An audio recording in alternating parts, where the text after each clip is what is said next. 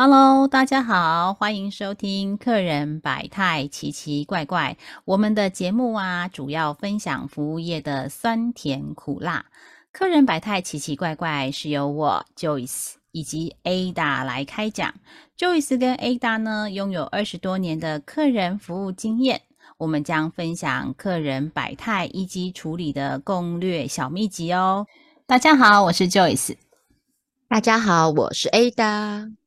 A 大，我们前三集啊已经录过了 DISC 的 D 型的客户，I 型以及 S 型。我们今天要来到了最后一种型哦，就是 C 型的客户。那不免俗的，请问它是哪一种鸟呢？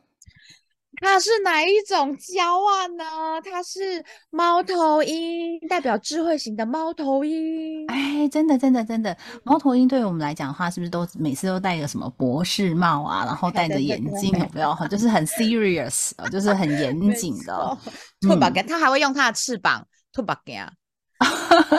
对 对对，而且而且猫头鹰的头的转的转动的角度其实是还蛮大的哈，所以它很多是很多的内容它都很重视细节，也就是它观察入微哦。那相对的，在这个呃所谓的。C 型就是分析型的客户当中啊，他比较讲逻辑、讲细节，那他相对的比较谨慎。刚刚说过，我们说过 serious 嘛，哦，就是他比较严谨哦。然后很多事情呢，让他要知道的越多越好，就是要教懂他，好，就是让他懂之后啊，其实有时候 C 型的人他反而他自学能力也很强啦，所以他就会可以自己帮自己处理一些问题。所以我们遇到 C 型的客人的时候，相对我们要比较有耐心，因为有时候他会很钻研，你知道钻比较容易钻牛角尖的这种。类型的客户啊，我普遍把它归类在 C 型，因为我们遇到很多客户哦，这是蛮特别的。好，那他他在这个呃，我们刚刚说过视觉型啊、听觉型啊，好，那或者是感觉型的客户，他是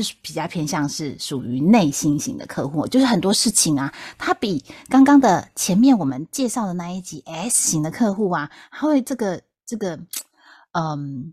就是会往他心里放的更深层的地方，所以他很难挖东西。那刚刚我们说过啦，这个前一集我们不是说过那 S 型的吗？S 型你光前面的主词会落拍，对不对？哎，来 C 型的更会，而且他更省话，他是句点王，真的哦。对，所以很多东西他觉得没有什么啊，他觉得无聊，他就不想跟你讨论。你没有引发他的兴趣，他也不用跟你讨论。他觉得这个话不投。积这个半句多，嘿，那很多事情他都要要求非常的精准，好，非常的精准。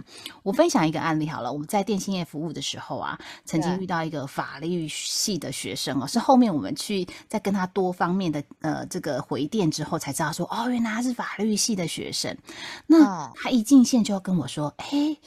呃，这个小姐你好，请问一下，你们你们这个我们在呃买门号的时候，是不是有签署一份合约？我说对。那合约的背面啊，呃，我想要针对第三十六条，你可以跟我解说一下吗？到底这时候应该来个什么配乐，晴天的霹雳之类的。第三十六条，妈呀！我们新人训的时候啊，真的是有针对定型化契约有稍微这个 overview 过一次，但是从来没有针对某个条款很容易的去 study 过，你知道吗？好，那首先呢，我就先 hold 住他一下，说，哎，那那先生你等我一下，我先把定型化契约叫出来，然后呢，我好不容易翻到了第三十六条。那其实定型化契约啊，呃尤其是在服务这个行动电话服务的部分，不管哪家业者，几乎都长得差不多了，因为这都要 NCC 的认证嘛。第三十六条，它上面写的是什么呢？哦，乙方租用本服本本业务，若因归因于甲方之。这个事由造成的系统啊，或者是电信机的设备有故障、有障碍啊，以至于有错误跟呃这个滞呃呃迟滞啊，或者是中断啊，或者是不能传递的时候啊，就要减免当月的月租费。但他前面不在减免这一块，而是他前面跟我说啊，那你们那个设备啊有这个迟滞啊，有错误啊，那你们是怎么样定义它？我们要什么时候知道说你们会有迟滞啊，或者是怎么样怎样怎样？我就听到说，天哪，这个已经超出我的专业范围了。这应该是纳克那边才能够回答他的问题，就是网管部门才能够回答他的问题。但是他又针对这个内容，哦，我那时候还是个小客服，所以那时候该怎么办呢？真的很差，对不对？哈，那很还对，很差，很差，很差。还好那时候呢，稍微有四两拨千斤，因为我跟他，因为我们接电话就代表我代表公司，那我后来就小心翼翼的回答他，因为真的不熟。对，定型化契约跟他真的不熟，那这时候我就会说：“哦，张先生，不好意思，因为你这个比较专业的问题啊，我是不是可以帮你开单后送给我们法务部门，请专业的法务来回答你？因为虽然我们有了解过定型化契约，但是这个字里行间的定义呀什么的，这个我还是请专业的来跟你做解说。”对对，然后就不代表公司，代表我个人，因为我的这个文字的理解力可能没有他那么强。哎，他说设备障碍那是什么样的定义？什么叫做设备障碍呢？嘿，那你们什么时候会告诉我们业呃这个用户什么时候你们会有设备障碍呢？哦，遇遇到这种客人，我真的也是也是会很挫啊。对，有没有发现他一直打破砂锅问到底？对，然后我们要强解释，其实很难，所以我们就不要在这个上面冒险，因为你不是这个专业的。我我自己当时候不是这样的专业，即使现在可能也还不是，因为每一次每一个不同的 generation，它有不同的定义方式。就是你现在是 two G、three G、four G，好，或者是五 G，它就有不同的定义模组，好，所以我们很难去定义它。那我们就交给专业的来，我请法务。那如果法务没办法回答，他就会跟这个网管的一起。连同在回答这样的客户的一个专业性的问题，我们就不会硬要回答他。所以，当我们专业知识不 OK 的时候啊，不管你对于哪一型的客户哦，都不要强硬的回答。那尤其是 C 型的客户，因为有时候你一回答错误啊，你这个错误的答案可能会变成他下一次来引发另外一个争端哦。我觉得这要很小心。嘿，但他可能不是故意，他只是针对法条的部分想要去做了解。嘿，那我我后来就是把他，呃，我就是跟他要点时间，我说那可不可以容许我这个后后后续就是请法务人员跟你这边联系，那我会持续追踪你你现在所提问的部分，因为你问的问题已经超出我的理解范围了。对对对，你只能跟他讲。这个这一块的你的范畴在哪里？然后让他知道说你现在的 status 就是你现在状态在哪里，然后下一步你要怎么帮他做处理？我们只能这样一动一动做，然后或者是再跟他约说你下次可以让我回电话的时候是什么时间？嘿，那后来我们就追法务，所以也是因为法务呃协助协同我们这边呃回扣给客户，才知道说哦原来他是法律系的学生。嗯嗯嗯嗯，所以他针对这个法条的部分啊，很这个这个锱铢必较吗？这叫锱铢必较吗？就是每个字都要很精准的一个回答。对，好，所以你看嘛，就是他很严谨，然后每个字的定义点是什么？你看他跟我讲定义有没有？一旦听到这个，就是哦，要 pay attention 有没有？那个天线要拉超级无敌高的。哦，就是我我自己个人在这个呃遇到 C 型的客户哦，他他的一些这个。服务的状态啦，那 A 大你那边有吗？就是针对 C 型的客户的样貌啊，你在服务他的时候有没有遇到什么样的呃一些状况或问题呢？或者是服务的内容呢？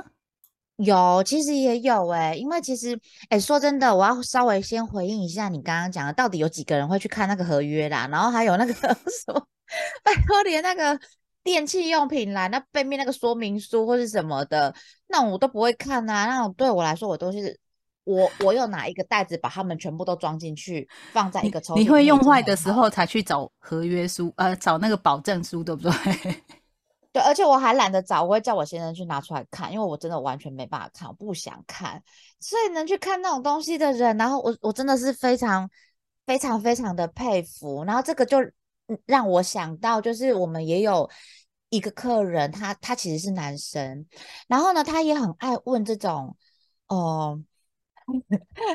让我觉得会害怕的问题，比方说，他就曾经问过我说：“呃，为什么他收到的蛋，呃，为什么他收到的蛋，呃，打开之后会有血，会有一点一点的血这种东西？其实他这个是对他这个商品的呃的疑问，我们知道，那我们就会去呃让 QC 知道，然后那品管他们会跟我们一些解释，然后再。”回头解释给他，那但是呢，他可能又会问说：“那请问你们有机蔬菜，有机蔬菜的定义是什么？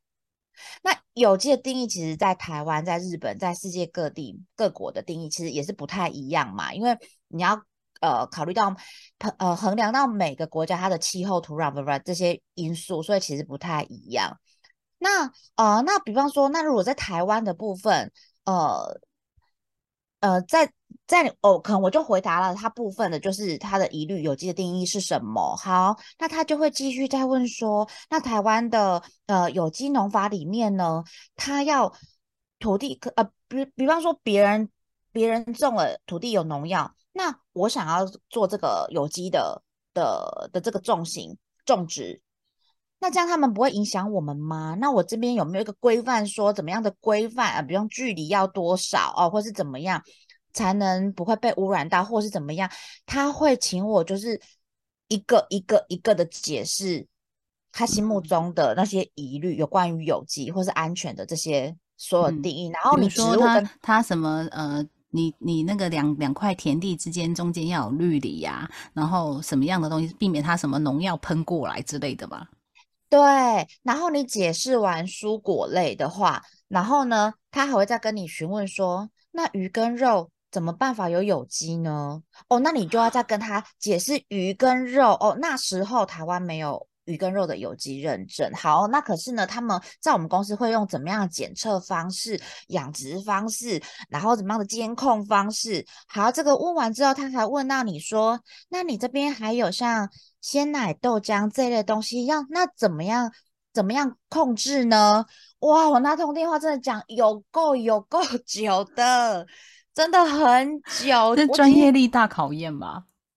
没错，我就觉得，我就觉得我在备考试，我在备考试啊，真的很可怕。我们刚刚有说过，西行人他就是很重细节啊，然后包含了产品的功能啊、规格啊，有没有？刚刚你说的这些东西，它的定义，就刚刚我那个法法法条上面的定型化契约的那个定义的部分，有没有？没错，而且我很怕接到他的电话，因为他后来经过我们这样，反正又花了很久的时间解释，最后他买了我们家的商品，长期买，长期买之后他就收到产品，他就常常会有疑问，所以我只要看到进线电话是他的电话号码的时候，我都很想哭诶，因为他的他的问题真的都很刁钻，可是你真的可以回你，我不懂，我去询问之后呢，回答他的问题之后，他能接受满意的。的挂完电话的话，我都会觉得说啊，我又我又破关了，嗯，就是我又破关了。那当然，我的自己的知识也会在增加嘛。那但是在那个当下，你要接到他问题，你心中都会觉得说又有什么问题了，又有什么棘手问题要来问我。我现在现在 我真的都坐如针毡呢，我 这恐怖哎。新型的客户他不是故意要问你，而是他本来就会很注重这些细节，然后呢，他也是讲究非常的安全，好，然后会想要知道说他今天买的相关的这个产品，它的相关的 CP 值是什么？那有没有很经济跟实惠？那你给的一些功能规格啊，比如说你说说这是有机蛋，那你对于有机的定义是什么？我觉得下一下一次我们也可以来找一下，就是请 Ada 来录一集，就是有关于有机啊相关的，像现在 ESG 很夯嘛，然后或者是 SDGs，那其实跟环境的永续都是有相关的哈。那比如说现在鸡蛋很缺，对不对？对 对 对，然后有机的蛋可能有也会有。会更更加的这个呃比较难生产出来。好，那我们下次可以来录制这样的一集哦。所以，我们呃这三集呃总共总共四集，已经把 DISC 四型的客户以及呃他的样貌应对的部分啊，很快速的跟听众朋友做完介绍喽。如果呢你觉得听得不过瘾，请在这个我们粉砖的留言区告诉我们，因为 DSC 它其实还有更深层的可以跟大家分享的内容。那如果大家有兴趣，我们会持续为大家来录制哦。